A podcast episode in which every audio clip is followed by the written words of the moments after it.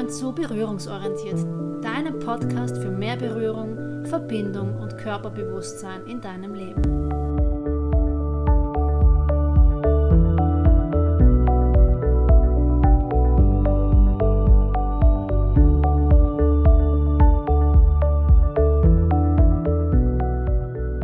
Ich bin Marion Shiatsu Dula, Körper- und Atemarbeiterin, Yogini und Mama von zwei Töchtern.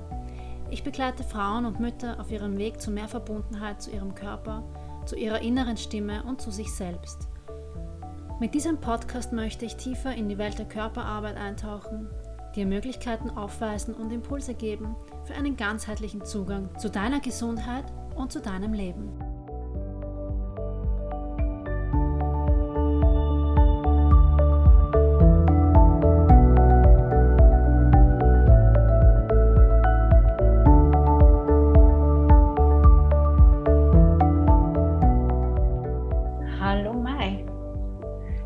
Heute zu Gast Mai Nguyen vom MeToo Podcast und von Instagram kenne ich dich. Du hast äh, die Seite Mai Nguyen Official und habe dich dort kennengelernt und gefunden. Du bist Mentorin und Coach für Missbrauchsaufarbeitung, hast du dort drin stehen. Mhm. Und eben, wie gesagt, schon den MeToo-Podcast. Du hast mit einem YouTube-Kanal auch begonnen, habe ich gesehen, deine Geschichte aufzuarbeiten, deine eigene persönliche Geschichte und die so hinauszutragen in die Welt. Da habe ich auch deine Geschichte im Podcast angehört. Das war sehr beeindruckend, muss ich sagen, mhm. weil du eben selbst betroffen bist und auf ja, sexuellen Missbrauch aufmerksam machst, auf die MeToo-Geschichte und deinen Hörern und Lesern total ja, Kraft gibst und Aufmerksamkeit gibst und eine Stimme gibst. Das hm. finde ich sehr fein. Ähm, magst du selbst erzählen nochmal? Wer bist du? Was machst du? Total gerne. Du hast ja schon ganz viel erzählt. Danke dir auch für die Einladung hier, Marion. Ähm, und für, ja, für das sehr, sehr schöne Intro. Äh, genau, ich bin die Mai. Ähm, ja, du hast schon ganz viel gesagt. Total schön. Ähm, ich bezeichne mich gerne als Survivor Queen, also ähm, so, so ein bisschen eine Wortneuschöpfung, äh, äh, tatsächlich nicht von mir, sondern habe ich zum ersten Mal bei der Sandra Wiesner in ihrem Female Safe Space äh, Podcast gehört, auch ein ganz, ganz schöner Female Empowerment Podcast.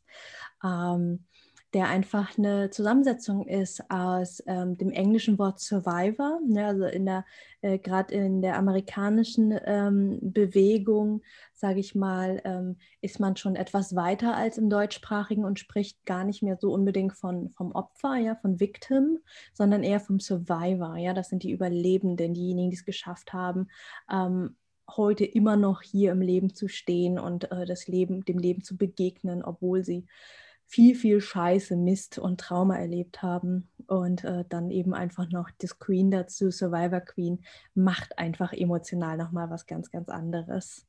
Und genau, ich äh, bin selber Survivor Queen, also aus meiner eigenen Geschichte. Ich habe Missbrauch ähm, in der Kindheit und Jugend erlebt und habe für mich äh, über viele, viele Jahre das äh, Thema so weit aufbereitet, dass ähm, ja, ich heute an einem Punkt stehe, wo ich sagen kann, ich bin heute der Mensch, den ich früher gebraucht hätte. Ja, also ich enttabuisiere und entstigmatisiere äh, das Thema Trauma, das Thema Missbrauch, dass man sich dafür nicht mehr schämen braucht, weil die Opfer sind nicht diejenigen, die Scheiße gemacht haben. Ja, die Opfer sind nicht diejenigen, die sich schuldig fühlen müssen, die sich schämen müssen, sondern ähm, ihnen ist etwas passiert. Sie sind zum Opfer gemacht worden. Sie haben sich nicht dazu entschieden.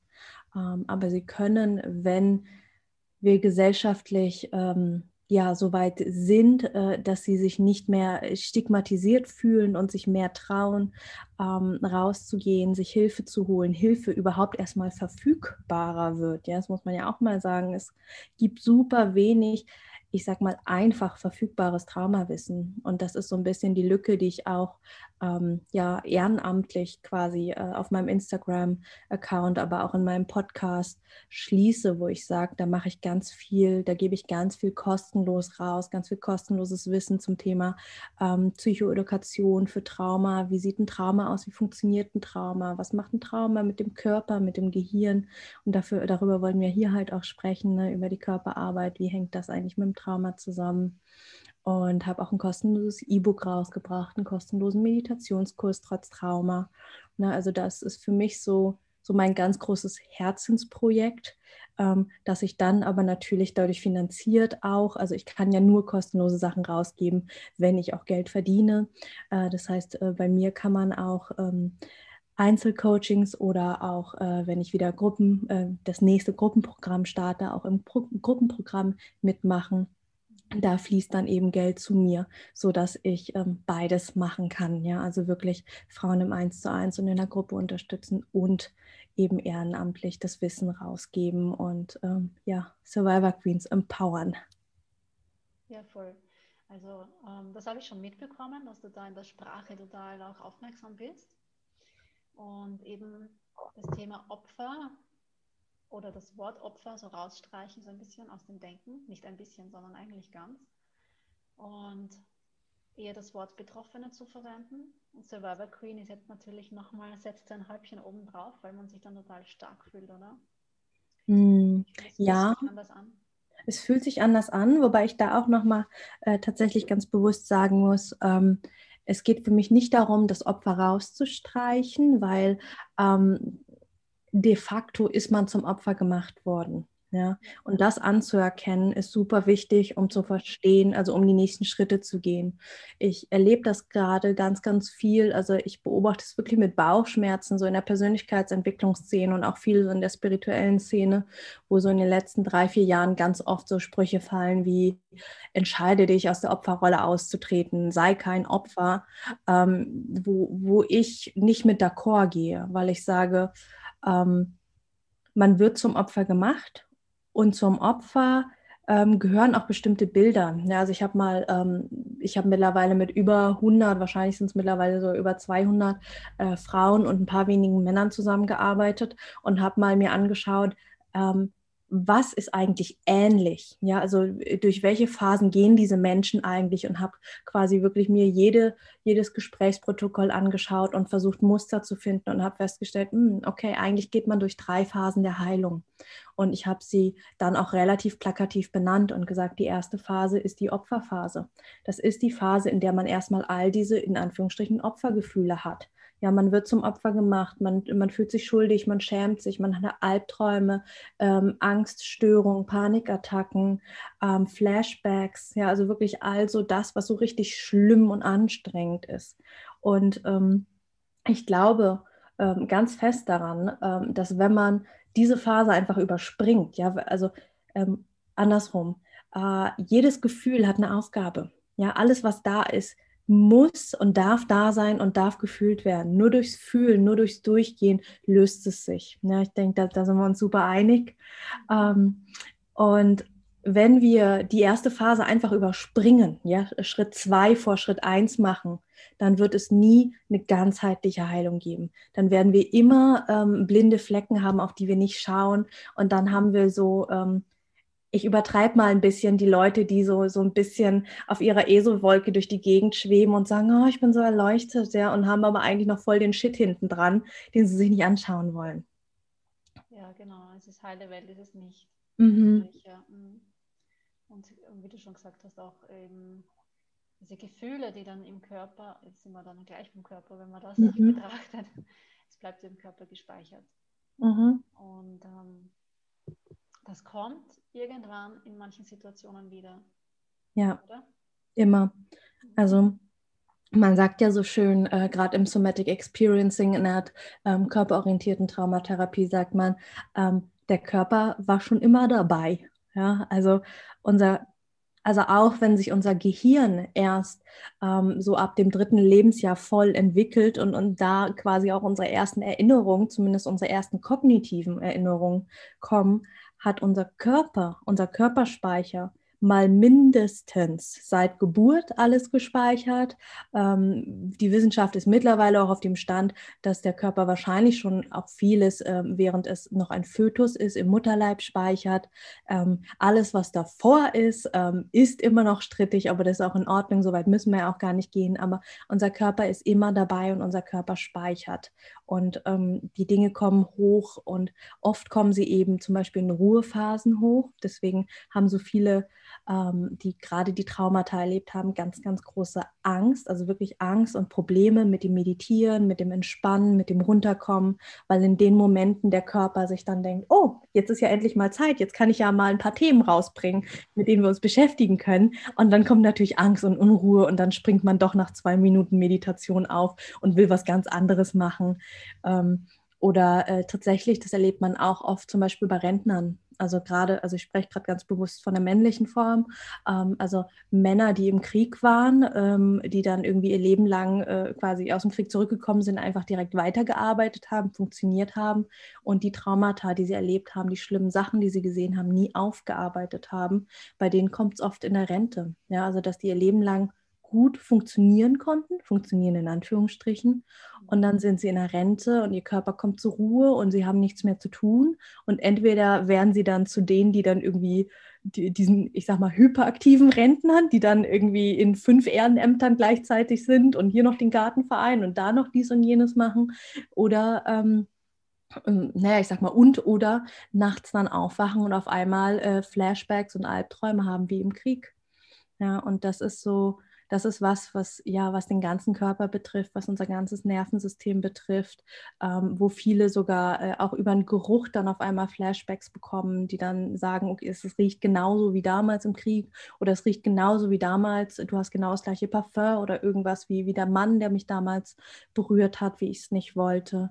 Und äh, da ist, ich sag mal, ganz, ganz viel Achtsamkeit gefragt. Und auch hier sind wir wieder bei der Körperarbeit. Ne? Wie, wie kann man ähm, achtsam, egal ob in der Körperarbeit oder in der Meditation, im Coaching, im Mentoring, wie kann man achtsam und traumasensitiv mit Menschen arbeiten, die Traumata erlebt haben ähm, Schrägstrich, wie kann man sie liebevoll durchleiten. Ne? Und das ist auch so ein Thema, was, was ich gerade, äh, wo ich mich gerade ganz viel mit beschäftigt habe und einen traumasensitiven Meditationskurs zum Beispiel, einen kostenlosen kleinen angeboten habe, um einfach mal Menschen die Möglichkeit zu geben, zu spüren, wie es ist, wenn sie nicht, ich sag mal, eine 0815 Meditation von Spotify oder YouTube irgendwie machen, sondern wirklich eine, die ganz bewusst traumasensitiv angeleitet ist, zu spüren, und da haben jetzt einfach mal 220 Menschen mitgemacht, größtenteils Frauen, ein paar Männer. Und ich habe einfach wunder, wunderschönes Feedback bekommen und bin gerade dabei, einen größeren Kurs zu bauen. Den können wir auch gern später noch verlinken, wenn du magst.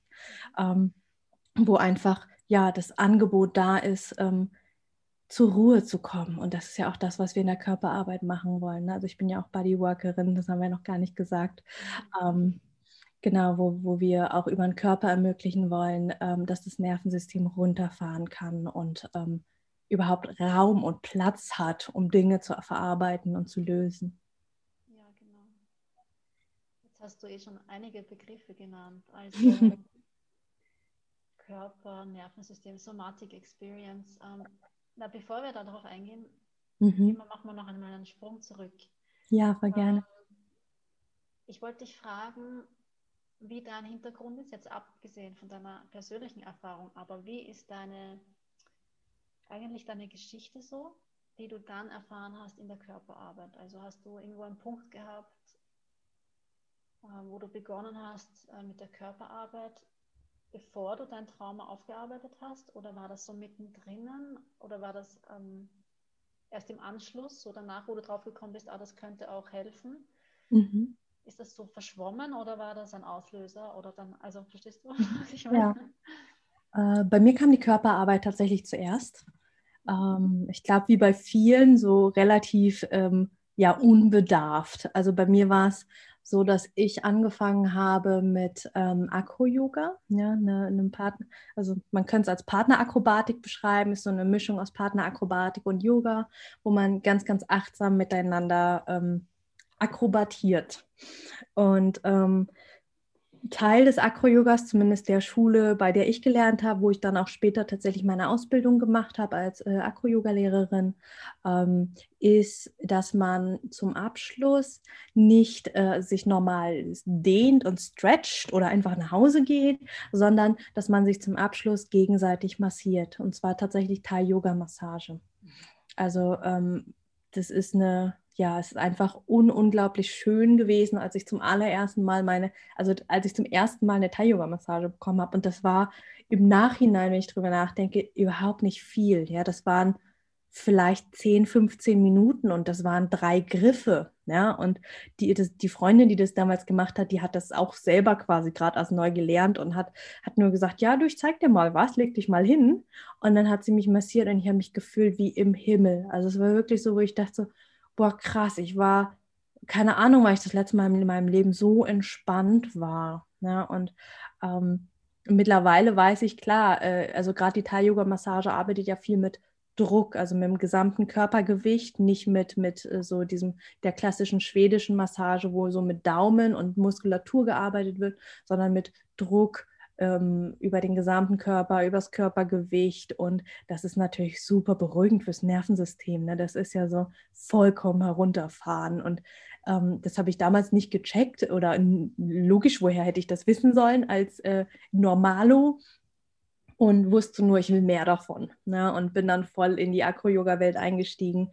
Ähm, und äh, bin dann darüber eben auch zur Thai-Yoga-Massage gekommen, habe auch immer mehr über Thai-Yoga-Massage gelernt, habe Ausbildungen gemacht, ähm, bin äh, tatsächlich zuletzt sogar, ähm, habe ich einen ähm, wunder wunderschönen Kurs in traumasensitiver, ähm, sensitiver, ähm, wie, in, Moment, wie, wie nennt sich der Pascal? Ähm, traumasensitive Bodywork also beim Pascal Beaumont, wer den kennt, auch ein ganz, ganz großer Name und ein ganz, ganz toller Mensch aus Berlin.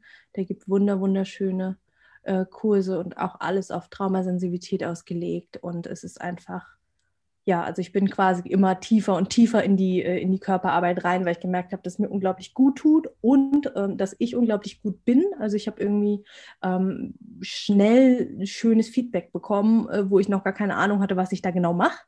Ähm, und habe quasi immer mehr gelernt ähm, und verstanden, ähm, was ich da eigentlich mache und dass ich da ein unglaublich gutes Gespür für Energien habe und für, äh, für den Muskel und wie der, wie und für die Reaktionen einfach. Ne? Und ähm, genau, und bin dann quasi äh, durch äh, das Eintauchen in die Bodywork-Welt, habe ich auch immer mehr gemerkt, wie viel, wie sehr das eigentlich alles mit Trauma zusammenhängt. Und äh, ja, dann fing quasi auch meine Traumaaufarbeitung an. Also dann, dann lief es irgendwann parallel als Strang nebeneinander. Ähm, heute ist witzigerweise die Body, das Bodywork gar nicht mehr so Teil meines aktiven Lebens. Also klar noch im Privatbereich, mal eben mit, wenn nicht gerade Corona ist, ähm, mit PartnerInnen oder FreundInnen äh, ein bisschen massieren, ein bisschen sich was Gutes tun. Ähm, aber tatsächlich mache ich das relativ selten. Ähm, mal ein, zwei Workshops im Jahr oder so. Auch wieder unter der Prämisse, wenn Corona das alles wieder so erlaubt ähm, sind das mal so besondere Sachen, die ich mache, weil ich die Body, ja, Bodywork, Körperarbeit einfach sehr liebe. Ähm, aber es einfach, ja, ich einfach mittlerweile so ein bisschen woanders rumschwebe. Mhm. Du machst noch jetzt gerade noch eine Ausbildung, oder? Genau, also ich, ich, glaube, dieser Satz wird immer passen, den Rest meines Lebens. Ja, ähm, auch wahrscheinlich. also ich bin eine große Verfechterin von lebenslangen Lernen. Also meistens finde ich schon, während ich eine Ausbildung mache, schon die nächste, die ich irgendwann machen will. Also ich ähm, ja, äh, meistens ist es tatsächlich sogar so, dass ich äh, vergesse, was ich alles schon gemacht habe. Ähm, ich muss mir irgendwann mal eine Liste anlegen. Also es gibt immer mal Leute, die nach Referenzen fragen und sagen, äh, was hast du eigentlich gelernt? Ich so, äh, viel. Aus welchem Bereich möchtest du denn was wissen?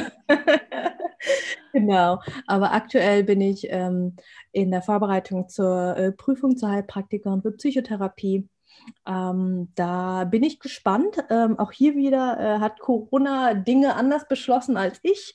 Ähm, also eigentlich äh, hätte ich demnächst äh, geprüft werden sollen.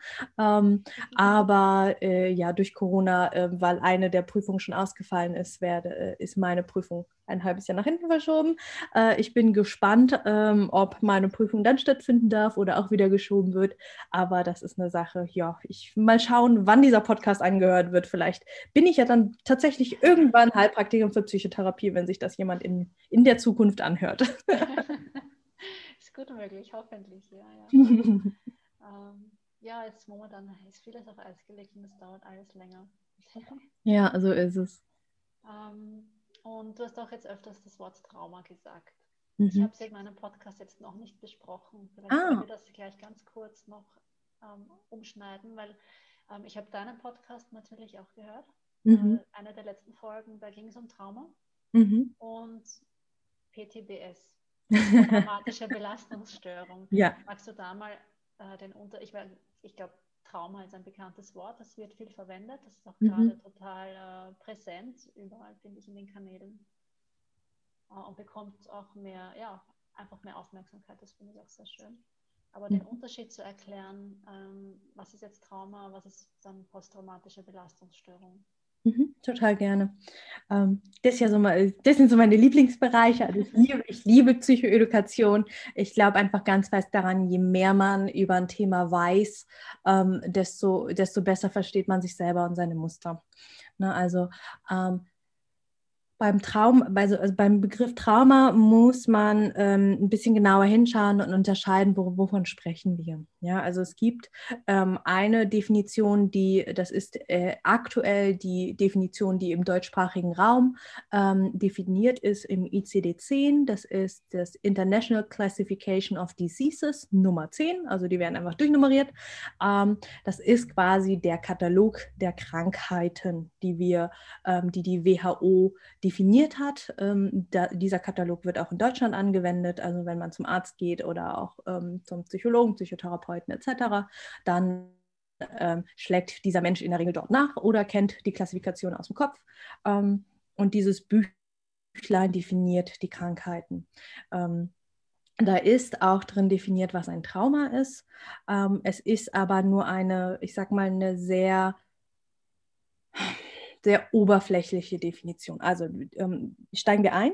Trauma ist laut dieser Definition ein Ereignis, von schwerwiegendem Ausmaß. Ja, und da, da wird quasi, äh, werden auch Beispiele gegeben wie ähm, Krieg, Folter, ähm, Missbrauch, Vergewaltigung, ähm, Miterleben vom Tod von äh, nahen Menschen, also wirklich richtig krasse Sachen.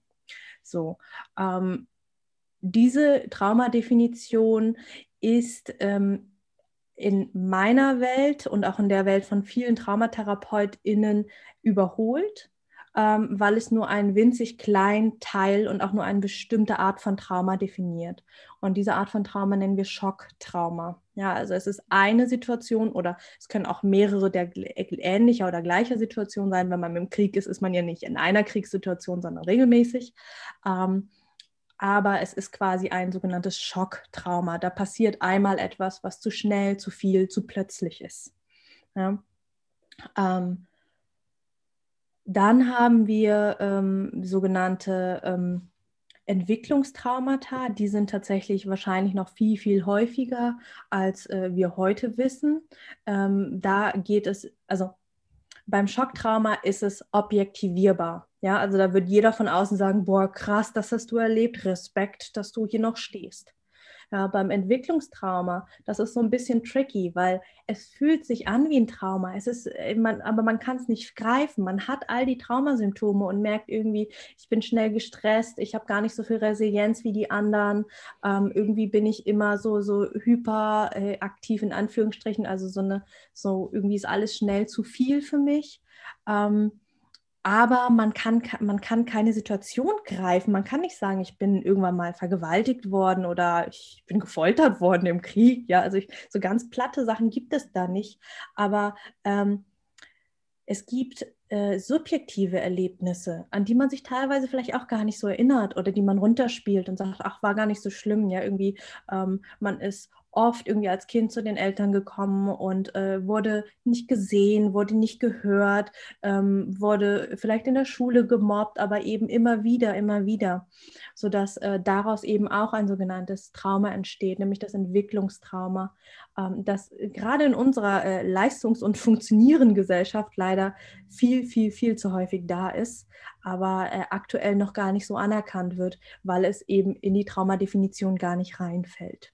Ja, also das sind so die zwei großen Traumata, ähm, die ich hier gerne ansprechen möchte. Klar, es gibt noch weitere, ne, dann gehen noch andere von äh, transgenerationalen Traumata aus, dass die weitergegeben werden äh, von der Familie durch die Ahnenlinie. Da mag ich jetzt gar nicht so viel drauf eingehen, da bin ich auch keine Expertin auf dem Gebiet. Mhm. Ähm, und jetzt ähm, nochmal zurück äh, zur PTBS, zur posttraumatischen Belastungsstörung. Jetzt haben wir die beiden Definitionen, jetzt wird es ein bisschen klarer.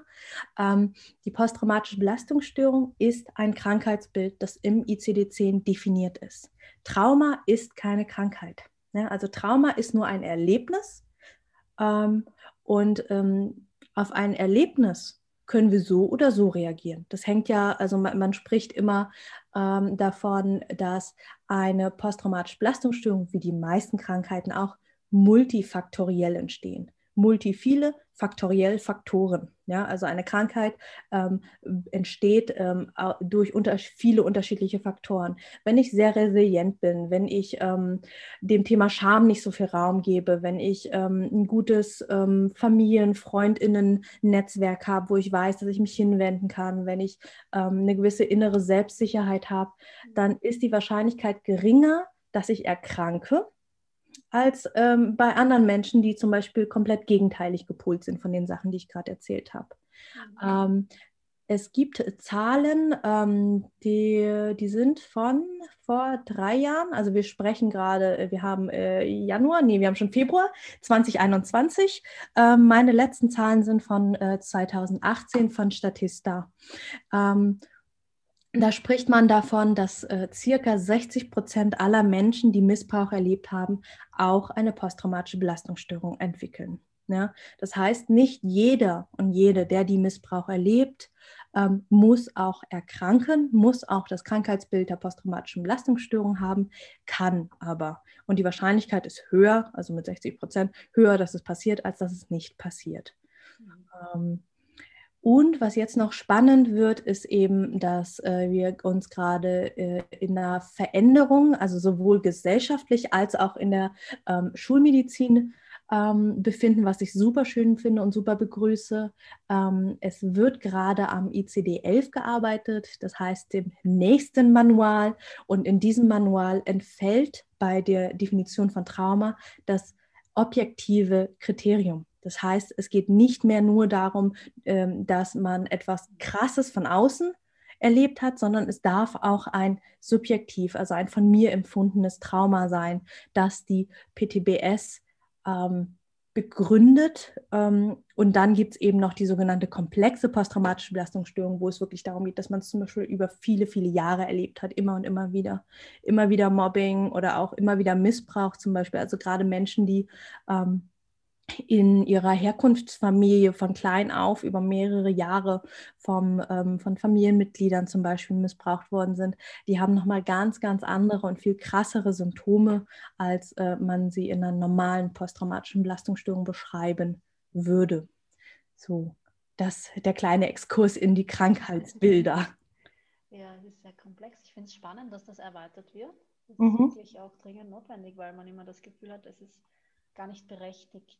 Mhm, ähm, Gerade genau. eben, wie du gesagt hast, und das, ähm, diese Unterscheidung kannte ich auch nicht. Ähm, eben dieses Objektive und dann aber dieses Entwicklungstrauma, ähm, das ja nur wir selbst beurteilen können. Und genau. wird man immer blöd äh, angesprochen, ja, aber geh, wir haben das alle überlebt und so ist es auch gegangen. Genau. Und, ja, solche Sprüche kommen dann hoch und es wird gar nicht anerkannt. Ja. Was das Ganze natürlich dann schwieriger wird in der, äh, macht in der Aufarbeitung. Mhm und äh, so Techniken auch wie die Körperarbeit äh, dann schwierig werden, weil man ja gar nicht richtig krank ist. Mhm. Und Körperarbeit äh, in dem Sinne auch gar nicht ähm, anerkannt wird als Behandlung in diesem Bereich. Ja. Wobei es eben auch körpertherapeutische Ansätze gibt, so wie du gesagt hast, uh, Somatic Experience, wo es noch mehr ins Therapeutische geht. Mhm. Ähm, und das Ganze verknüpft wird. Mein Lehrer selbst, mein Shiatsu-Lehrer, war auch Psychotherapeut oder mhm. ist auch. Und der hat eben beides kombiniert in seiner Praxis. Da konnte man einmal Shiatsu und einmal oder beides kombiniert in zwei Stunden, einmal quatschen, dann behandeln und so wurde irgendwie immer alles sehr ganzheitlich äh, mhm. erfasst und man hatte dann Zeit, auch äh, während der Behandlung das so zu verarbeiten, was vielleicht vorher besprochen wurde. Und dann danach hat man ganz andere Gedanken drüber oder ja, ja man hat die, die Dinge ganz anders auch betrachtet. Super schön. Ich finde das so eine schöne Kombination. Ja, ist wunderschön, ja. Und auch, mhm. ja, es ist hilfreich. Mhm. Und ähm, so wie du vorhin gesagt hast, das habe ich mir auch notiert, eben, dass 60 Prozent ähm, in BTPS gehen von mhm. sexuellem Missbrauch. Du hast aber in deinem Podcast in der Folge auch gesagt, dass es eben bei anderen Traumata äh, ganz andere Zahlen sind, also unter 50 Prozent. Mhm. Das heißt, bei sexuellem Missbrauch ist es nochmal heftiger. Ähm, ja. Eigentlich, wenn man jetzt die Prozente anschaut, äh, muss das ja also sexuelles Trauma nochmal so tief in die Seele hineingehen. Ja. Ähm, und du sagst auch, ähm, dass, ähm, wie war das? Zwei Drittel der Frauen, ne, ein Drittel der Frauen haben äh, schon mal Erfahrung gemacht mit sexuellem Missbrauch. Oder sagen wir mal so, ähm, du nennst deinen Podcast MeToo Podcast und es gab ja vor ein paar mhm. Jahren dieses MeToo-Thema. Ja. Und ähm, was gehört dazu, zu diesem Thema? Es gibt natürlich jetzt den sexuellen Missbrauch und dann gibt es aber auch noch diese Unterstufen, die auch meistens verharmlost werden. Mhm. Also sexueller Missbrauch wird schon verharmlost, aber es gibt ja dann auch diese Diskussionen, dass man angekrapscht wird, dass man blöd angesprochen wird auf der Straße. Ähm, kann das auch zu traumatischen Störungen führen oder irgendwie zu Krankheiten? Total. Also ähm, das, was ja bei bei Übergriffen passiert. Ich, ich nenne es mal, ähm, mal einfach Übergriffe. Ja, also sexualisierte Übergriffe, sexualisierte Gewalt. Was da passiert, ist ja, dass ähm, einerseits in meinen persönlichen Sicherheitsraum eingegriffen wird. Also wir, wir lernen, mein Körper ist nicht sicher. Ich bin nicht sicher in meinem Körper. Jemand anders kann sich da einfach nehmen oder kann da einfach machen, was er sie möchte. Und das kann die Seele unglaublich krass angreifen und kann einen krank machen. Ähm, und was dazu kommt, äh, da sind wir auch, auch äh, genau bei dem Kernthema der MeToo-Debatte, auch dem Thema Victim Blaming. Ja, also dass dem Opfer seine Erfahrungen abgesprochen werden dass Sätze fallen wie, also entweder wird äh, das Opfer, die Betroffene selber quasi zur Täterin gemacht, also im Sinne von, ja, du hast es doch so gewollt, du hast dich doch so angezogen und naja, was läufst denn du auch so rum? Ja, also dass ihr quasi wirklich selber die Schuld gegeben wird. Oder ähm, ihr ihrer eigenen Wahrnehmung nicht getraut wird. Also, ach, das bildest du dir ein, ach, der ist halt einfach nett zu allen, der shakert halt so, ach, ähm, vielleicht ist er nur aus Versehen an deinem Po vorbeigekommen. Ja, also, ähm, und das macht ja auch was mit einem. Also, ich, also ich, ich spüre es ja selber, während ich diese Sätze ausspreche, boah, ganz widerlich. Und ich glaube, äh, du, du, also ich sehe es bei dir, bei dir ist auch so. Und wer uns gerade zuhört, denkt sich auch so, oh, eklig, ja. Und ähm, das macht einfach was mit uns als Menschen. Und wenn man sowas eben häufiger erlebt, also ähm, ich, ich möchte niemand sein und ihre Erfahrungen absprechen, aber wenn das mal passiert, dann ist das wahrscheinlich nicht so krass und langfristig traumatisierend, wie wenn man das wirklich regelmäßig erlebt oder zumindest mal ein paar Mal in unterschiedlichen Situationen, äh, wo dann eben auch noch so, ich sag mal, ungünstiges Feedback durch ähm, das soziale Umfeld kommt ähm, dass dann tatsächlich Betroffene irgendwann anfangen, ähm, sich selber nicht mehr zu glauben, ihrer eigenen Wahrnehmung nicht mehr zu glauben und äh, sich selber, also wirklich selber anfangen, Victim Blaming zu betreiben, zu sagen, ah ja, vielleicht war ich ja selber schuld oder hm, äh, vielleicht, vielleicht bin ich ja nur überempfindlich. Ne? Also dass sie quasi selber anfangen, die Sachen ähm, so, so ein gewissen Täterintrojekt, also sowas in sich selber reinzuholen und das sowas selber zu sich zu sagen. Und das macht ganz, ganz dolle krank. Und das, das merkt man, also sowohl psychisch im Gespräch als auch eben in der Körperarbeit, ähm, in der Körperhaltung, wie der Mensch sich ja die, die, eigene Haltung sich gegenüber hat, die sieht man ja genauso auch. Ähm, die spiegelt sich halt im Körper wieder. Ne? Mhm. Ja, das ist auch tatsächlich gesellschaftlich so. Da darf man dann gar nicht drüber sprechen. Mhm. Und da wird man sowieso dann quasi ausgelacht und nicht ernst genommen. Mhm. Und ja, eben, und jede dritte Frau hat schon Erfahrung gemacht.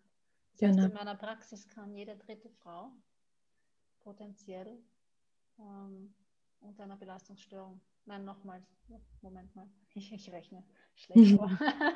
ja, jetzt rechnen wir von, von einem Drittel 60 Prozent. Genau, genau. genau also ja. immer noch viel zu viel. Immer noch ja. zu viel, ja. ja. Äh, belastet sein. Aber selbst wenn jetzt keine ähm, Belastungsstörung, also, aber denkst du, dass Körperarbeit oder eine Massage problematisch ist, nur bei Frauen, also Menschen mit äh, PTBS? Oder könnte, hm,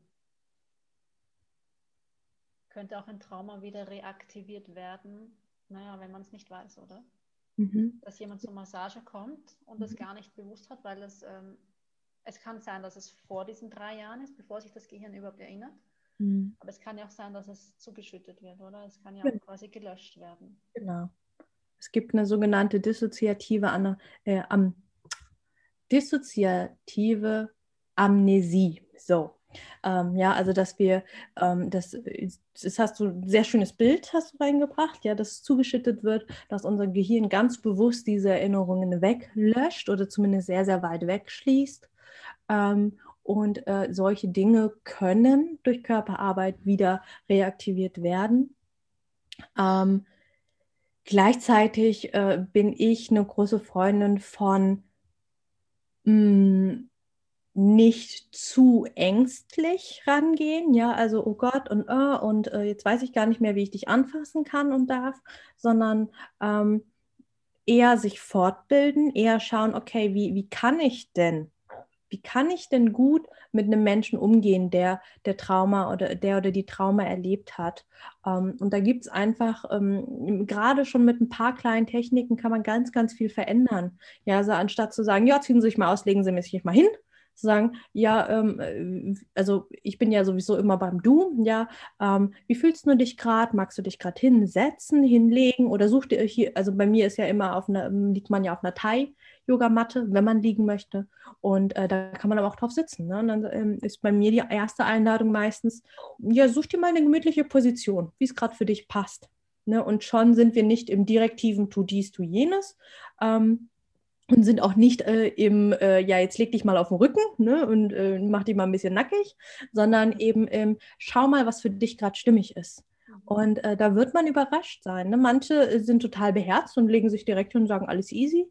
Und andere sitzen dann vielleicht oder liegen sogar seitlich in der Viertelstellung und sagen, oh, so ist gerade schön. Ja? Und äh, da quasi in den Dialog zu kommen und äh, sobald man äh, zum Beispiel weiß, ja, also äh, gerade als Körperarbeitende ist ja auch oft so, mit uns wird ja viel gesprochen. Ne? Also wir sind ja nicht nur die MasseurInnen, sondern äh, da, ist, da passiert ja viel mehr Austausch. Und ich erlebe es oft und ich höre es oft von vielen KollegInnen, dass da, ähm, dass die Menschen sich da schnell öffnen, wenn sie merken, oh, da ist gerade was passiert oder ach du übrigens, ich habe ein Trauma erlebt, ähm, dass man dann in Dialog kommt. Also anstatt zu vermuten und ha, wie könnte ich denn jetzt und ähm, irgendwie zu, zu überlegen, also ne, im stillen Kämmerlein über jemand anderen äh, nachzudenken, lade ich immer dazu ein, äh, zu fragen. Hey du, wie, wie magst du berührt werden? Gibt es Trigger? Gibt es Dinge, die ich nicht machen soll? Weil äh, jeder Mensch ist anders, jedes erlebte Trauma ist anders. Also ich kenne ähm, eine, die kann nicht mit geschlossenem Fenster und geschlossenen Türen, weil sie sagt, ähm, dann fühlt sie sich eingeschlossen. Jemand anders sagt, sie kann nicht mit offenen Fenstern und offenen Türen, weil äh, dann fühlt sie sich nicht sicher. Ja, also ähm, es ist kein Opfer ist gleich. Ne? Und das ist so ein bisschen auch die Message, die ich bei mir auch im MeToo-Podcast mit rausbringen mag. Ich habe viele, viele Opfer, betroffene Survivor Queens, tatsächlich auch einen Survivor King bei mir im Podcast-Interview. Und jeder und jede erzählt eine andere Geschichte. Und das ist so wichtig zu verstehen, dass es nicht ähm, den Stereotypen von Opfer, Betroffenen gibt, sondern wir, ähm, ja, anstatt uns eine Meinung über wen zu bilden, wir einfach mal fragen sollten. Ja, das ist ein wichtiger Punkt. ja. Also ich frage eigentlich, ähm, wenn ich eine Person nicht kenne, mhm. sowieso, wie magst du den? mhm. ähm, aber du gehst jetzt davon aus, dass du schon weißt, dass da äh, ein Trauma dahinter steht, oder?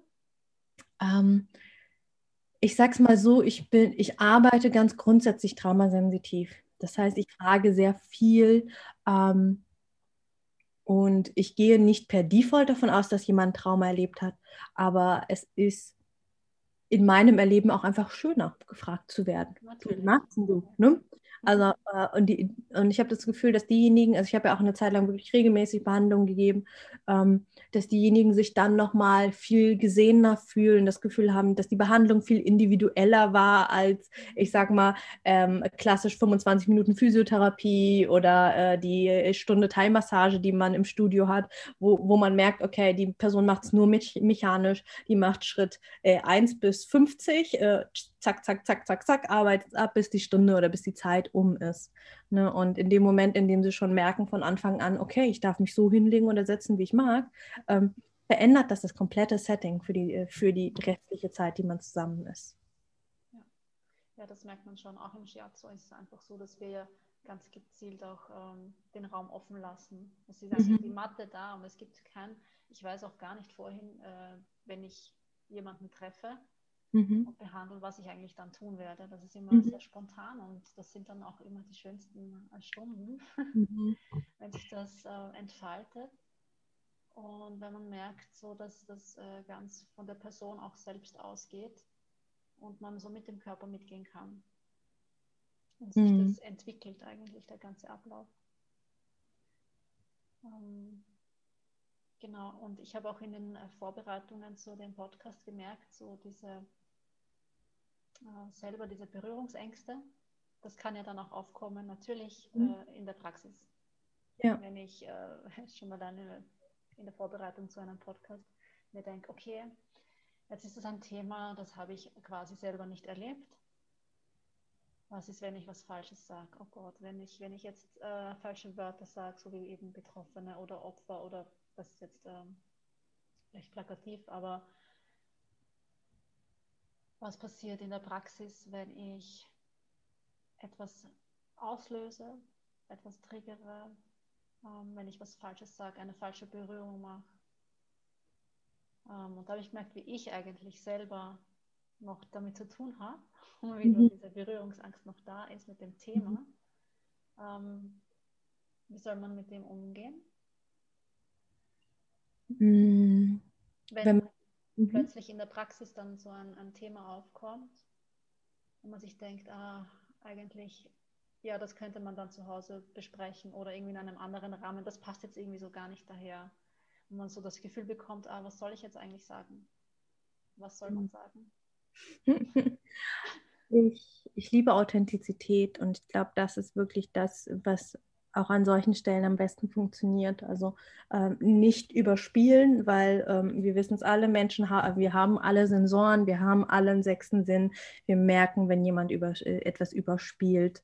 Ähm, und dann einfach sagen, also einfach ganz authentisch sein und das ähm, offenlegen und sich verletzlich zeigen und sagen, du, ähm, ich, ich weiß, du bist eigentlich gerade hier, um von mir was zu bekommen, aber ehrlich gesagt bin ich gerade überfordert oder bei mir kommen gerade Übertragungen an, mit denen ich nicht umgehen kann. Ähm, hast, hast, du da ein Gefühl zu? Merkst du da auch gerade was? Ja, also da einfach mal ins Gespräch gehen und da können die wunderschönsten Sachen bei rauskommen. Und ich meine, was ist das Schlimmste, was passieren kann? Dass man die Behandlung abbricht ähm, und äh, vielleicht für die eine Stunde oder wie, wie lange man die, die Sitzung ähm, vereinbart hat, kein Geld bekommt, aber dann auch keinen Schaden gemacht hat und die andere Person vielleicht sogar sich total gesehen fühlt und man dann ins Gespräch kommt. Ja, also ich glaube, ähm, Also ich glaube an solchen Stellen, dass es super wichtig ist, also wenn es wirklich mittendrin aufkommt und man da noch gar nicht so viele Berührungspunkte zu hatte, einfach ganz authentisch sein und dann äh, aber auch die Hausaufgaben machen. Ne? Man bekommt ja immer die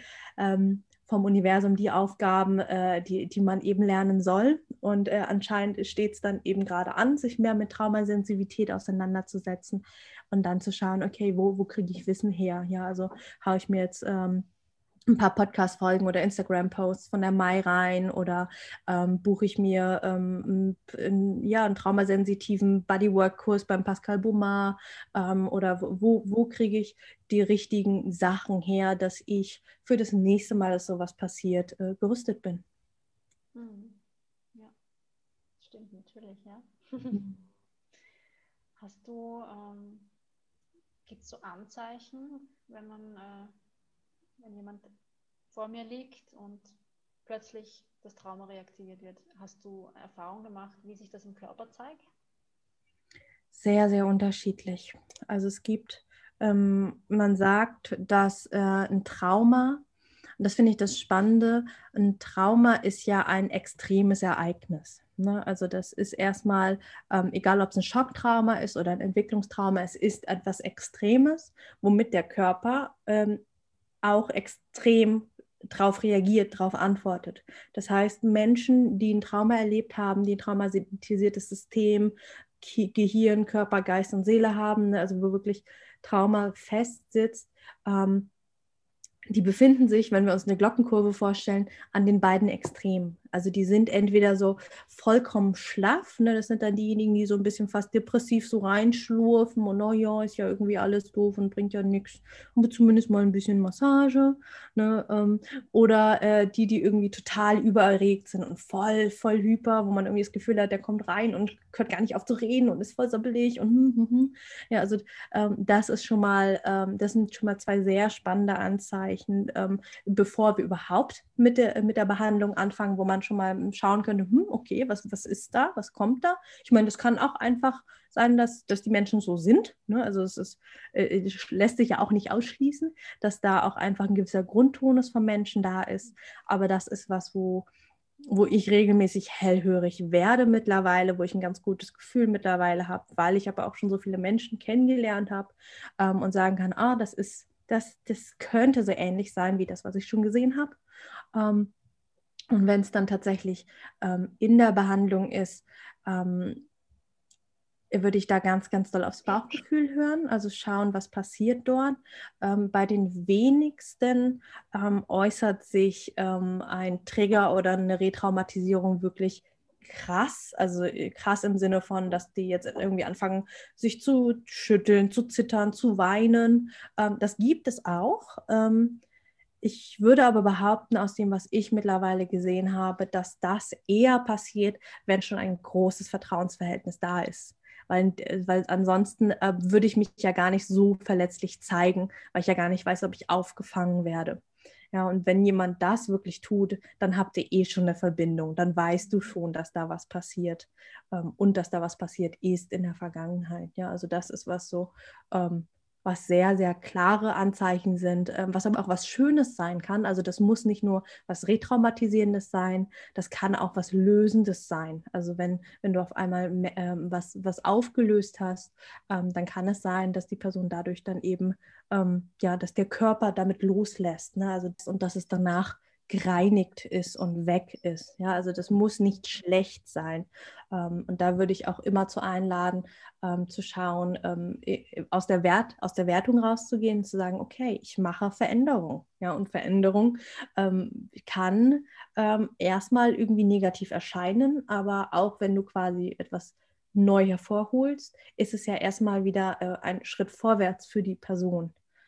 Ähm, auf der Gegenseite äh, zu dem Weinen und äh, ne, diesen krassen Sachen sind eher sehr feine Sachen, wo, wo ähm, zum Beispiel ähm, ja, du merkst, okay, die Person verspannt sich immer mehr und äh, da passiert eigentlich genau das Gegenteil von dem, was du erwartest, was du eigentlich kennst, dass die Person immer härter wird, vielleicht sogar zusammenzuckt, vielleicht sogar vollkommen dissoziiert, dass du gar kein Feedback mehr bekommst, dass du das Gefühl hast, der Mensch ist gar nicht mehr da. Also irgendwie ist, liegt da ein Körper vor dir, aber die Seele ist weg. Und ähm, da äh, auch hinschauen, vielleicht mal kurz nachfragen, hey du, ist alles gut, passt das gerade? Ähm, kann das sein, dass hier gerade irgendwas unangenehm ist für dich? Sollen wir eine Pause machen? Sollen wir irgendwas verändern? Und ähm, allein, dass, dass man da dann die Möglichkeit gibt, auch über die Stimme schon ähm, eine Rückkopplung zu bekommen, ähm, merkt man relativ schnell, was da gerade los ist. Kann auch sein, dass die Person einfach nur voll total stressigen Tag hatte und einfach nur ein bisschen weggenickt ist. Ne?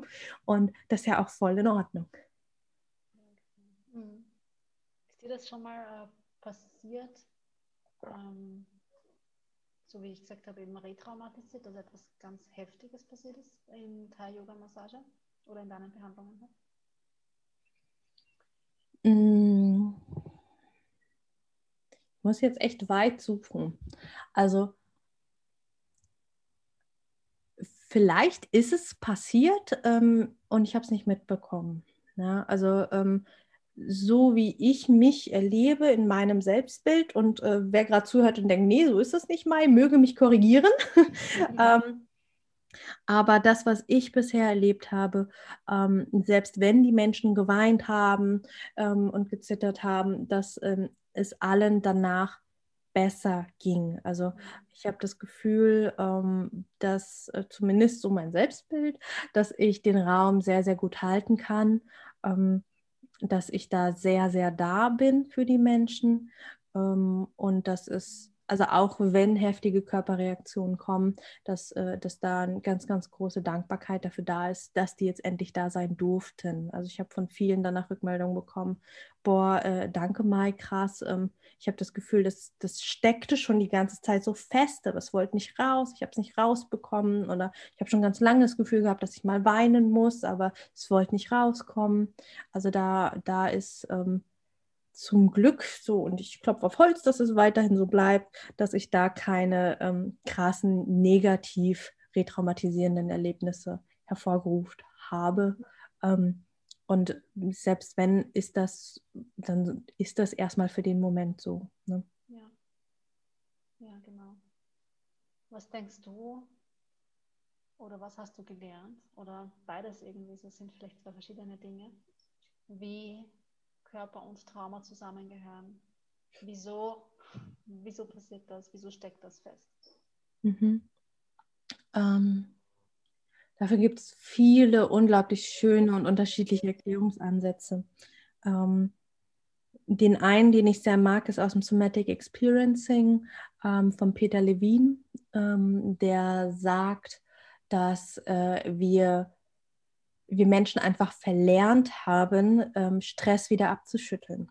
Ja, also da gibt es so ein ganz, ganz schönes und sehr, ja, sehr einprägsames Video auf YouTube, wo ähm, eine Löwin sich eine Gazelle schnappt. Ja, und es ist vollkommen normal. Also hier auch nochmal, es ist vollkommen normal als, Körper, äh, als körperliche Reaktion auf etwas, was potenziell lebensbedrohlich ist. Ja, und äh, auch ein Übergriff, auch ein, also wirklich auch ein ähm, sexueller Übergriff kann für, also per Definition für unser Gehirn, ähm, potenziell lebensbedrohlich sein, wenn der Mensch irgendwie größer ist oder bewaffnet ist oder auch einfach eine emotionale ähm, Macht über uns hat, wertet unser Gehirn das als potenzielle Gefahr für unser Leben.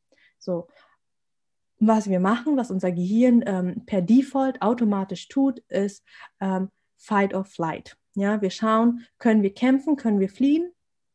Ähm, viele kennen äh, die Funktion nicht, aber auch Hilfe holen, also soziale Interaktion schauen, können wir nach irgendwem rufen, kann uns irgendwer zur Hilfe kommen. Ähm, wenn das alles nicht möglich ist, dann fällt der Körper in Freeze, also in eine, in eine Körperstarre. Ähm, aber auch wenn man ähm, innerlich ruhig aus, also wenn man äh, von außen sieht man ruhig aus, unter dieser ruhigen Oberfläche ist aber immer noch diese krasse Energie vom Fight or Flight, also vom Kämpfen oder Fliehen, weil unser Körper hat sich ja zuerst dafür bereit gemacht zu fliehen oder zu kämpfen. Das heißt, wir haben unglaublich hohen Adrenalin, Noradrenalin und Cortisolspiegel. Das sind alles ähm, Hormone, die machen, dass wir, dass wir uns in Bewegung setzen, dass wir in Aktivität kommen, dass wir Stress verspüren. Und ähm, nur weil wir quasi uns dann für nicht kämpfen und nicht fliehen entscheiden, sondern für Freeze, für erstarren und hoffen, dass es schnell vorbeigeht, so wie die Antilope in, äh, oder ich glaube, es war eine Gazelle, eins von beiden, diese hübschen, diese hübschen Tierchens äh, in der Savanne, ähm, nur weil wir uns entschließen, dass wir die höchste Wahrscheinlichkeit haben zu überleben, wenn wir nichts tun oder wenn wir so tun, als ob wir tot wären, ähm, heißt das nicht, dass der Stress nicht immer noch da ist. So, und ähm, was Tiere intuitiv tun, und das sieht man schön in dem Video, ist, dass sie, wenn die Gefahr vorbei ist, ähm, Raubtiere haben in der, in, in der Regel kein Interesse an toten Tieren, außer sie haben sie gerade ganz frisch gerissen, ist, dass sie die irgendwann, dass sie die liegen lassen. Ja, also das heißt, da ist eine potenzielle Chance, dass wir vom Löwen nicht gefressen werden ähm, oder dass wir nicht ähm, größeren Schaden erleiden durch unseren Angreifer, als äh, wenn wir uns wehren. Ne? Und ähm, was Tiere dann intuitiv tun, ist noch eine Zeit lang liegen bleiben in diesem Freeze, warten, bis der Angreifer wirklich, wirklich weg ist und dann stehen sie auf und schütteln sich einmal komplett durch. Also dieser ganze Stress entleert sich wirklich in, das, das sieht fast äh, spastisch aus. Ja? Also wirklich einmal so komplette Zucken durch den kompletten Körper über drei bis fünf Minuten, wo einfach mal alles rausgeht. Und dann geht das Tier, Gazelle, Antilope, einfach wieder weiter und ähm, alles ist in Ordnung.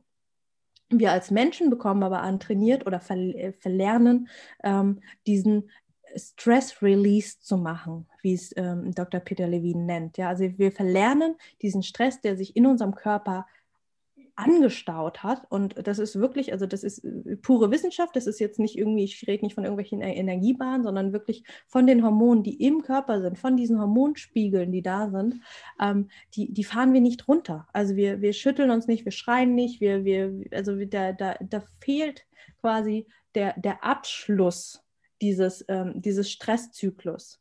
Und ähm, dadurch bleibt der Stress im Körper. Dadurch äh, entsteht eben dieses, äh, diese krasse Unruhe und äh, auch zum Beispiel das Wort posttraumatischer Stress. Ja, also das ist nicht nur empfundener Stress, der ist oft sogar messbar. Also wenn man Hormontests macht, ähm, also kann ich super empfehlen für diejenigen, die gerade zuhören und sich gerade total angesprochen fühlen, geht mal zum Heilpraktiker, zu einer Heilpraktikerin. Ähm, und lasst mal einen Hormonspiegel machen von euren, gerade von euren Stresshormonen, ähm, Adrenalin, Noradrenalin, Cortisol und dann eben noch von den in Anführungsstrichen Positivhormonen, Serotonin, Dopamin etc. Und dann äh, lasst euch das mal auswerten. Ähm, und das lässt sich wirklich sehen in so einem Test. Und ich, ich habe das selber gemacht, also äh, als ich die Sachen auch für mich nochmal ähm, körperlich aufgearbeitet habe, ähm, da schwarz auf weiß zu sehen, okay, der Stress, den ich empfinde, der ist nicht nur irgendwie in meinem Kopf, der ist de facto in meinem Körper. Und jetzt, äh, da, da schließt sich der Kreis dann zurück zur Körperarbeit. Ähm, wir wissen, Körperarbeit kann entspannen. Wir wissen, Berührung stößt Oxytocin aus. Wir wissen, ähm, dass wenn wir uns entspannen, wenn wir runterkommen können, dass Adrenalin, Noradrenalin, Cortisol, Stresshormone runterfahren. Sonst würden Leute nicht so viel in Wellness, Bars und Massagesalons etc. gehen. Ja, also das sind alles Möglichkeiten, um den Körper wieder runterzubringen. Ja, danke für diese wunderschöne Erklärung. Voll gerne. Auf den Punkt gebracht. Ja.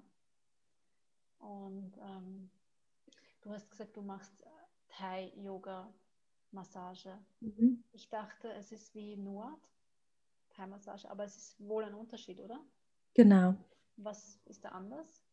Mhm. Ist ganz eine andere Technik, oder wie?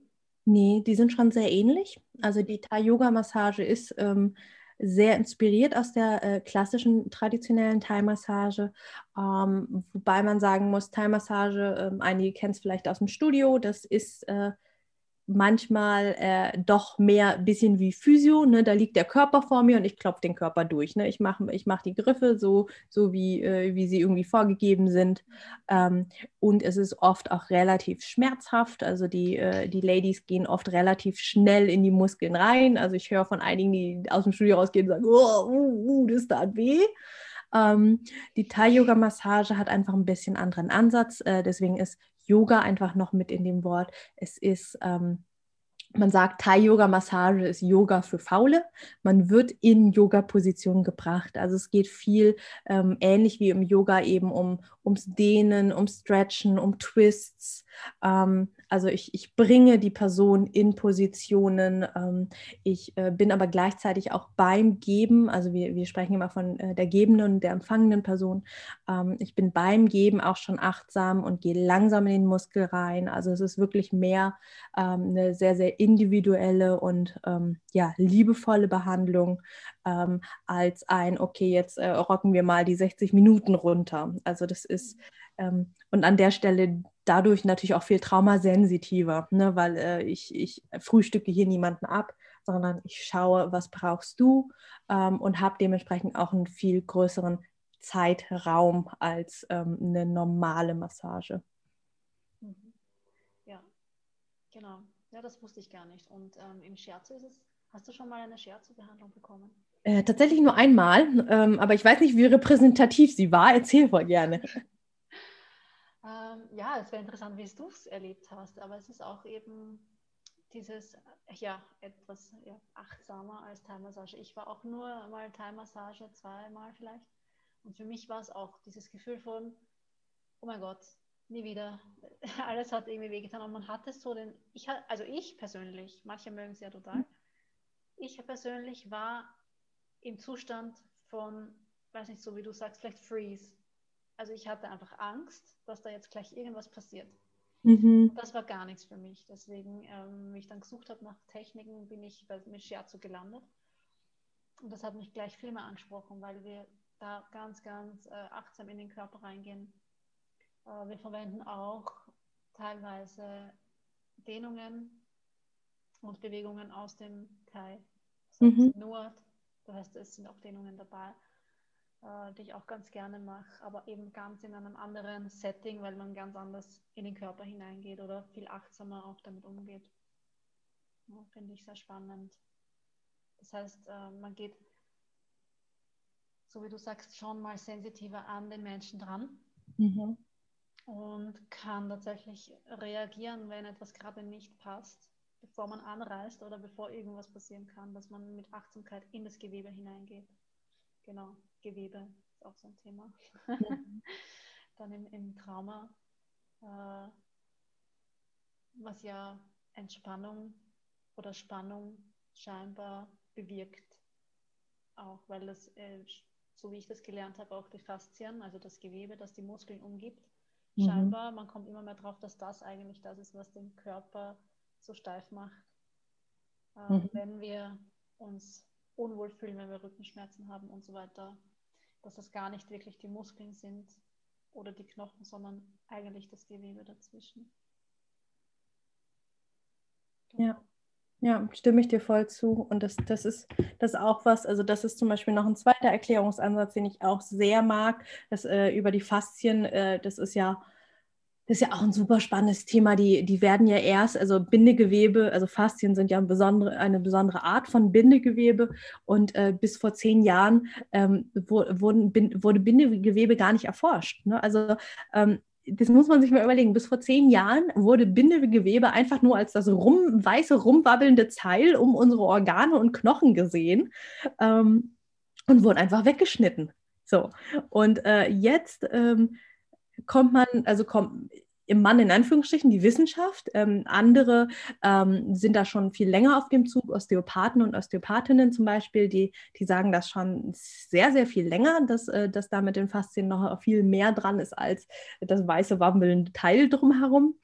Ähm, und äh, ja, die Wissenschaft kommt da jetzt immer, immer mehr dahinter und es gibt immer mehr Forschung und Studien, die zeigen, okay, ähm, die Faszien, jetzt ähm, muss ich beim Faktor ein bisschen lügen. Ich bin mir unsicher, ob der Faktor mal drei oder mal vier ist. Aber ähm, ich sage mal dreieinhalb, dann, dann bin ich auf jeden Fall halb richtig. Ähm, Faszien haben dreieinhalb Mal so viel Nervenzellen wie Muskeln. So, und wir haben uns jahrelang auf Muskeln konzentriert und gesagt, wir müssen die Muskeln entspannen und äh, auch beim Sport, wir müssen Muskeln äh, größer machen und sonst was. Und auf einmal kommt man auf den Trichter, ah, Momente mal, ähm, die Faszien, also äh, das wird einen Grund haben, warum die so viel mehr Nervenzellen haben.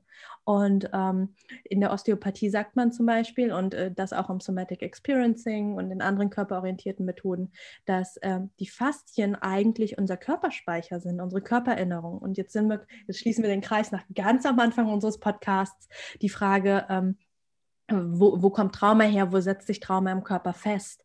Und ähm, äh, ab wann können wir uns Sachen merken. Und ähm, da kommen, die, können die Faszien mittlerweile eine unglaublich große und spannende, sowohl wissenschaftliche als auch spirituelle Erklärung sein, warum wir Sachen schon vor unserem dritten Lebensjahr ähm, oder auch nachdem wir Dinge kognitiv vergessen und in Amnesie gebracht haben, uns trotzdem daran erinnern. Ja, also in den Faszien ist es gespeichert, ist die Körpererinnerung gespeichert, die Erinnerung an die Berührung oder auch einfach die Erinnerung an, wie hat sich das angefühlt.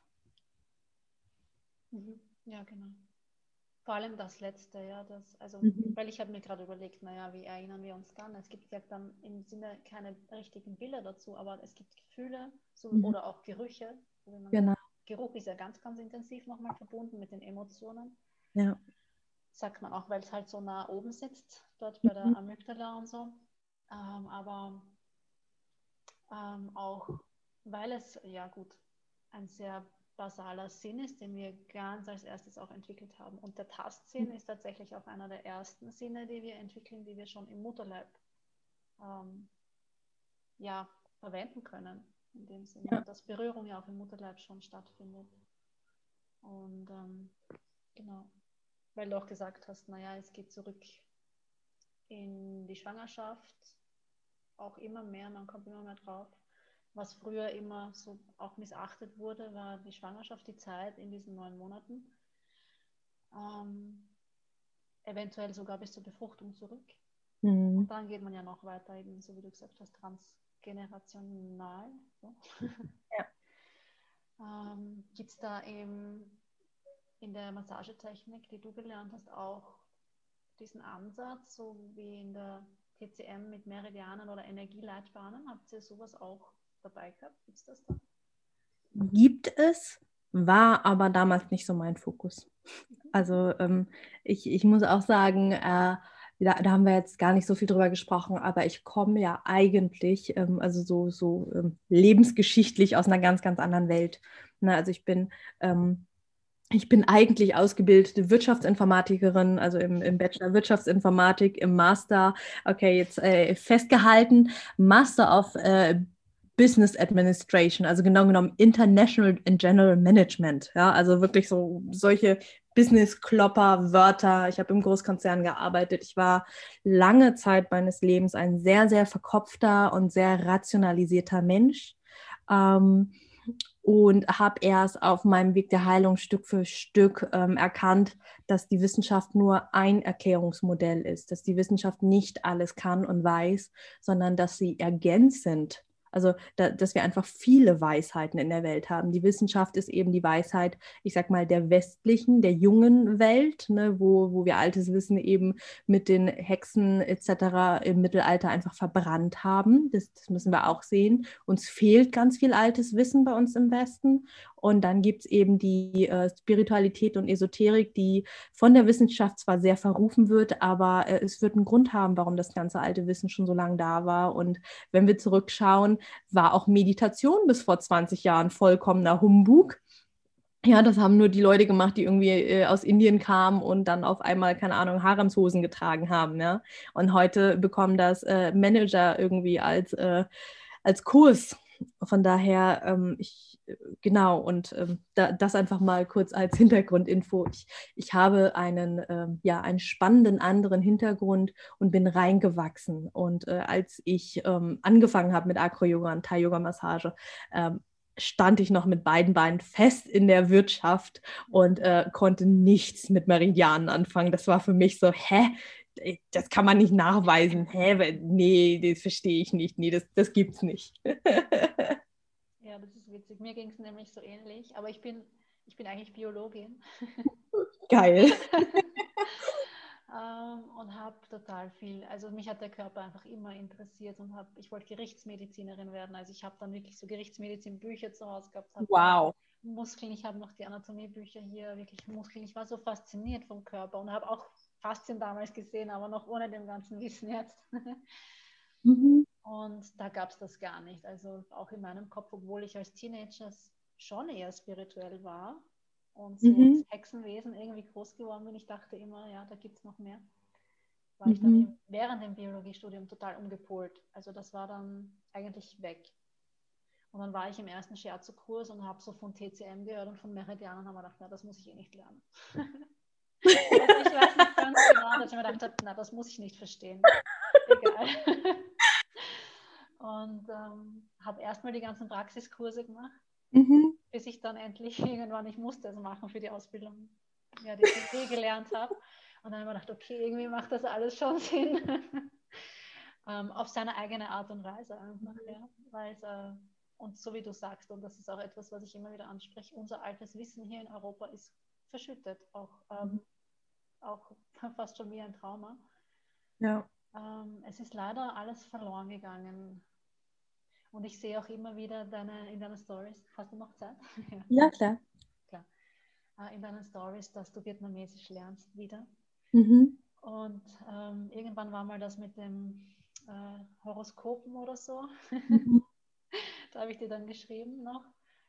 Und an das muss ich gerade denken, weil du so ein bisschen scheinbar deine Geschichte auch aufholst von einer anderen ja, Generation. Aber du bist in Deutschland geboren, oder? Genau, ich ja. bin komplett geboren und aufgewachsen und spreche mhm. aber ich sag mal, nur Alltagsvietnamesisch. Das ist zwar relativ fließend, aber äh, sobald jemand mit anderen Vokabeln kommt oder mit mir über Philosophie, Politik, Gesellschaft, Geschichte oder ähnliches sprechen möchte, äh, hört es bei mir sehr schnell auf. Okay. Aber ist es so auch dieses, ähm, hast du das Gefühl, dass da Wissen für dich verloren gegangen ist oder hast du das von deinen Eltern mitbekommen? Wie ist das in Vietnam? Ist der TCM da auch so stark verankert? Mhm. Im Denken, in der Philosophie?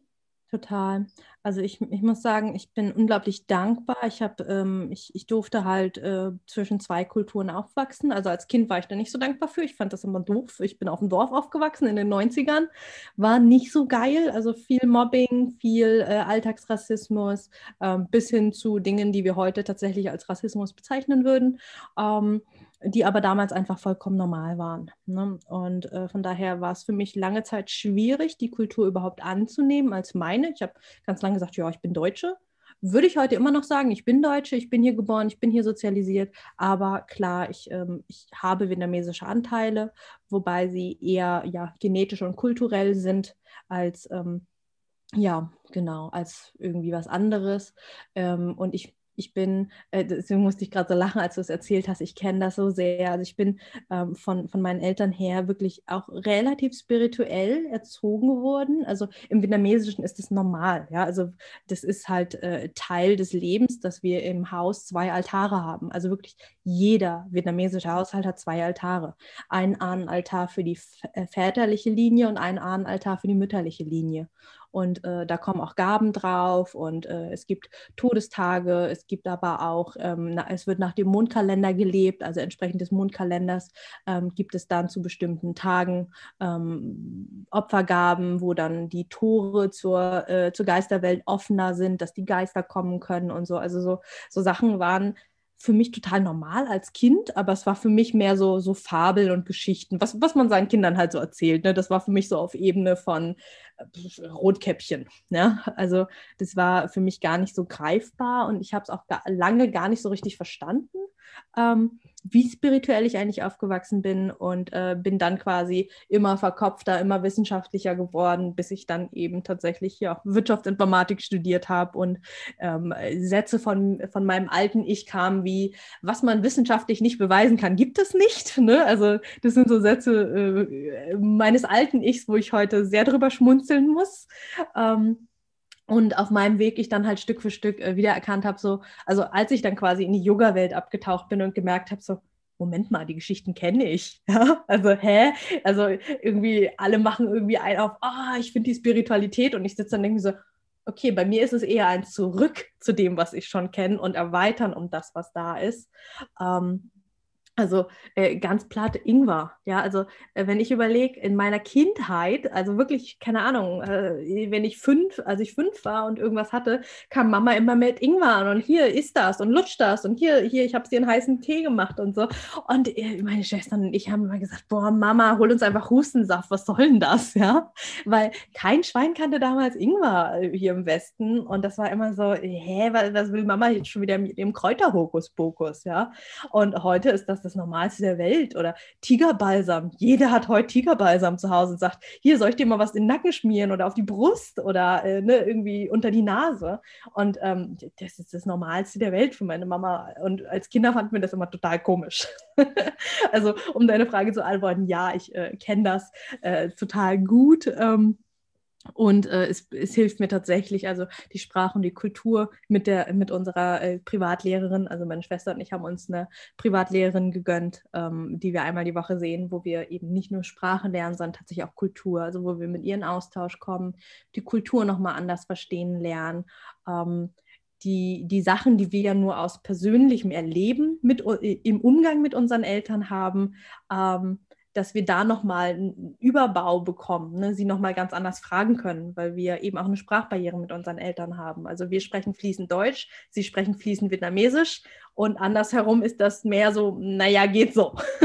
ja, das heißt, ähm, da haben wir uns einfach nochmal entschieden und gesagt, okay, unsere Eltern sind jetzt halt langsam Ü60, also meine Mama wird dies Jahr 60, mein Papa 65 und ähm, wir sind halt als Kinder mittlerweile an dem Punkt, wo wir ähm, ja, wo wir sagen können, hey, ähm, wir können uns jetzt halt noch irgendwie mal einen Vietnamesischkurs äh, gönnen und sagen, wir, wir machen noch einen Schritt auf unsere Eltern zu und äh, schauen, dass wir da nochmal eine andere Kommunikation hinbekommen. Und das ist was ganz, ganz Schönes, wo ich auch merke, okay, da passiert, das macht ganz viel mit mir. Da, da öffnen sich einfach nochmal ganz andere Tore, die ich so nie gesehen hätte.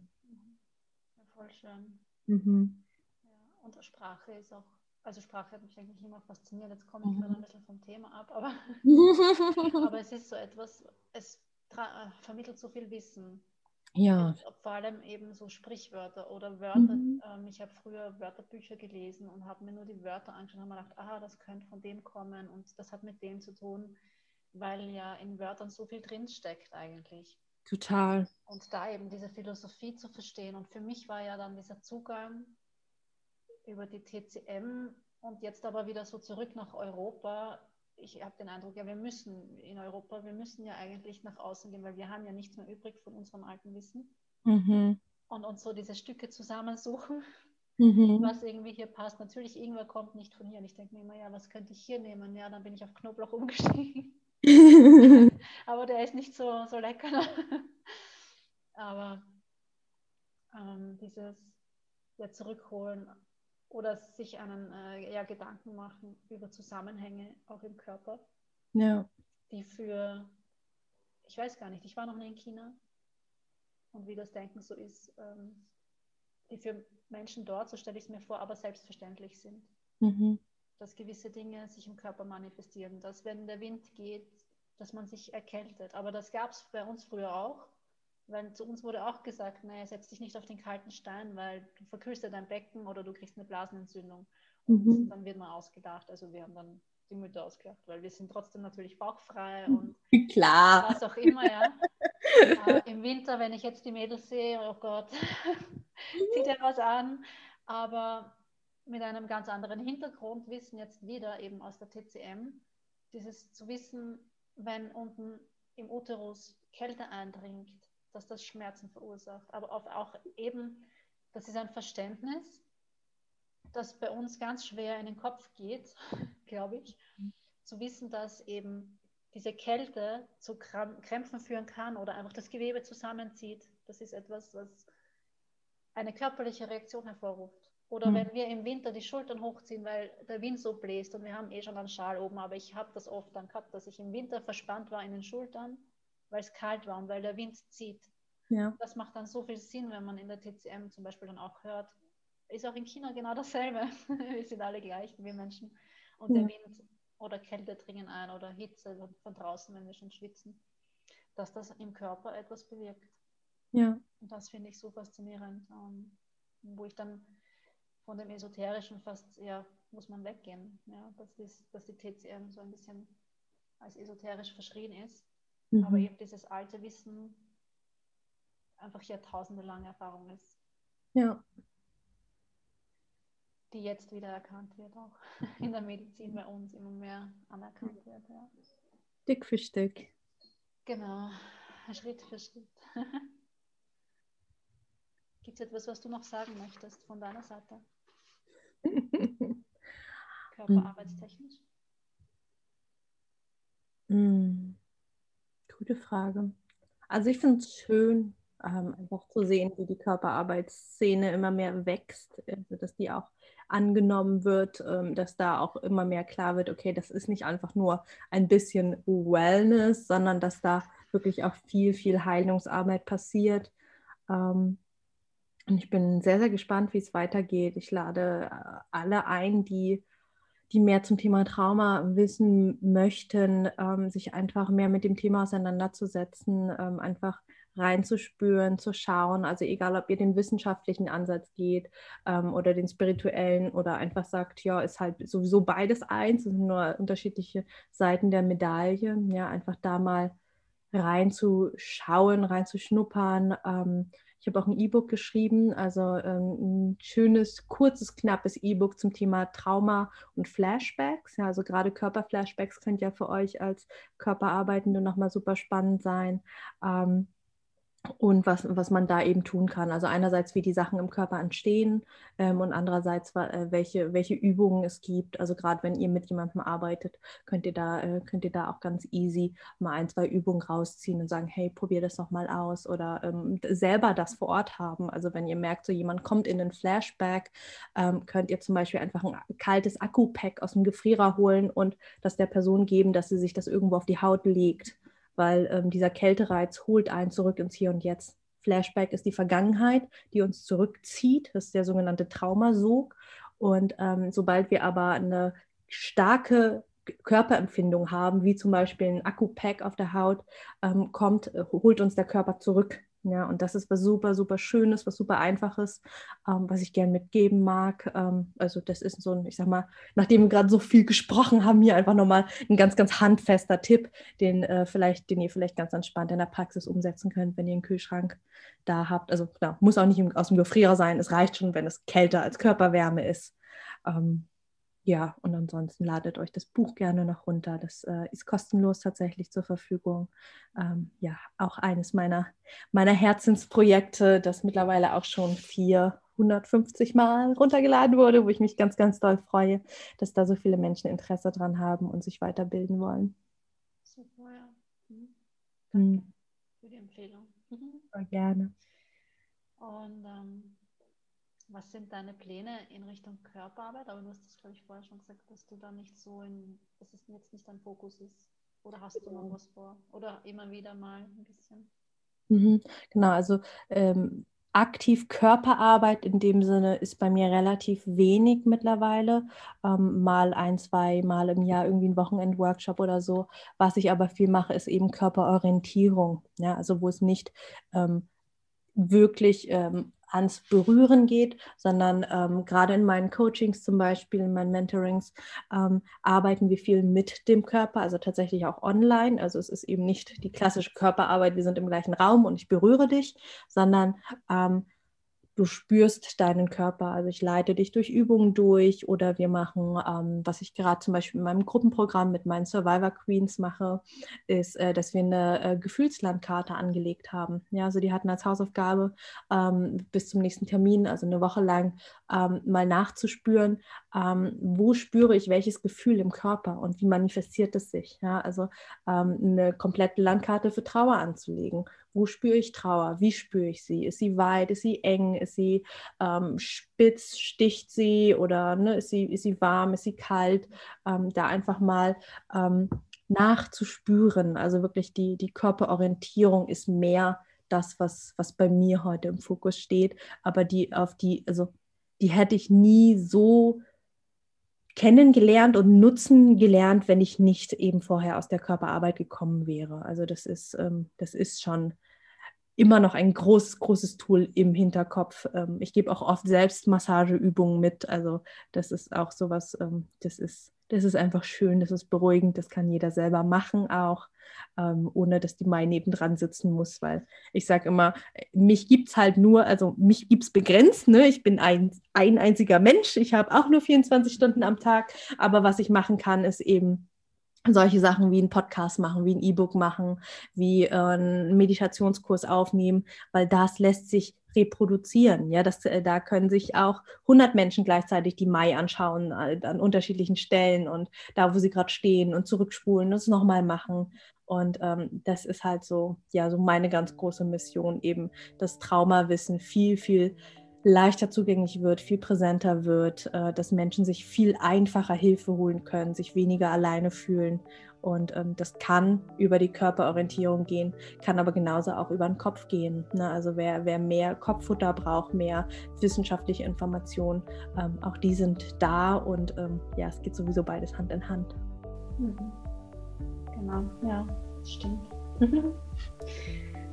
ja, dann danke ich dir für deine Zeit, für dein wunderschönes Interview. Total gern. Worte. Es hat mir echt Spaß gemacht. Hm, danke dir für den Raum. Und ähm, ja, ich wünsche dir noch einen wunderschönen Abend. Hm, das wünsche ich dir auch, Mari. Danke. Es war echt, echt, echt, ja, sehr aufschlussreich, sehr viel Wissen, das du da meinen Hörern vermittelst. Und auch eine Anlaufstelle sein kannst für heikle Themen, mit denen sie sich vielleicht nicht an mich wenden, wo sie dann zu dir finden können. Bis bald und Dankeschön. Wenn dir diese Folge gut gefallen hat, dann freue ich mich, wenn du auch nächstes Mal wieder dabei bist oder wenn du sogar den Podcast abonnierst und öfters zuhörst. Schau gerne auch auf www.ausliebezudir.at vorbei. Dort findest du mein ganzes Angebot von Online-Begleitung über direkte Kurse und mein Scherzo-Angebot vor Ort in Wien oder in Niederösterreich. Ich freue mich jedenfalls, dich auf irgendeine Art und Weise irgendwann kennenzulernen, von dir zu hören. Du kannst mir gerne auch eine Nachricht senden oder Kommentare senden zu diesem Podcast oder zu anderen Folgen auf Instagram at unterstrich, unterstrich aus Liebe zu dir. Auf Facebook auch unter Marion aus Liebe zu dir oder via E-Mail an auszeit at ausliebezudir.at.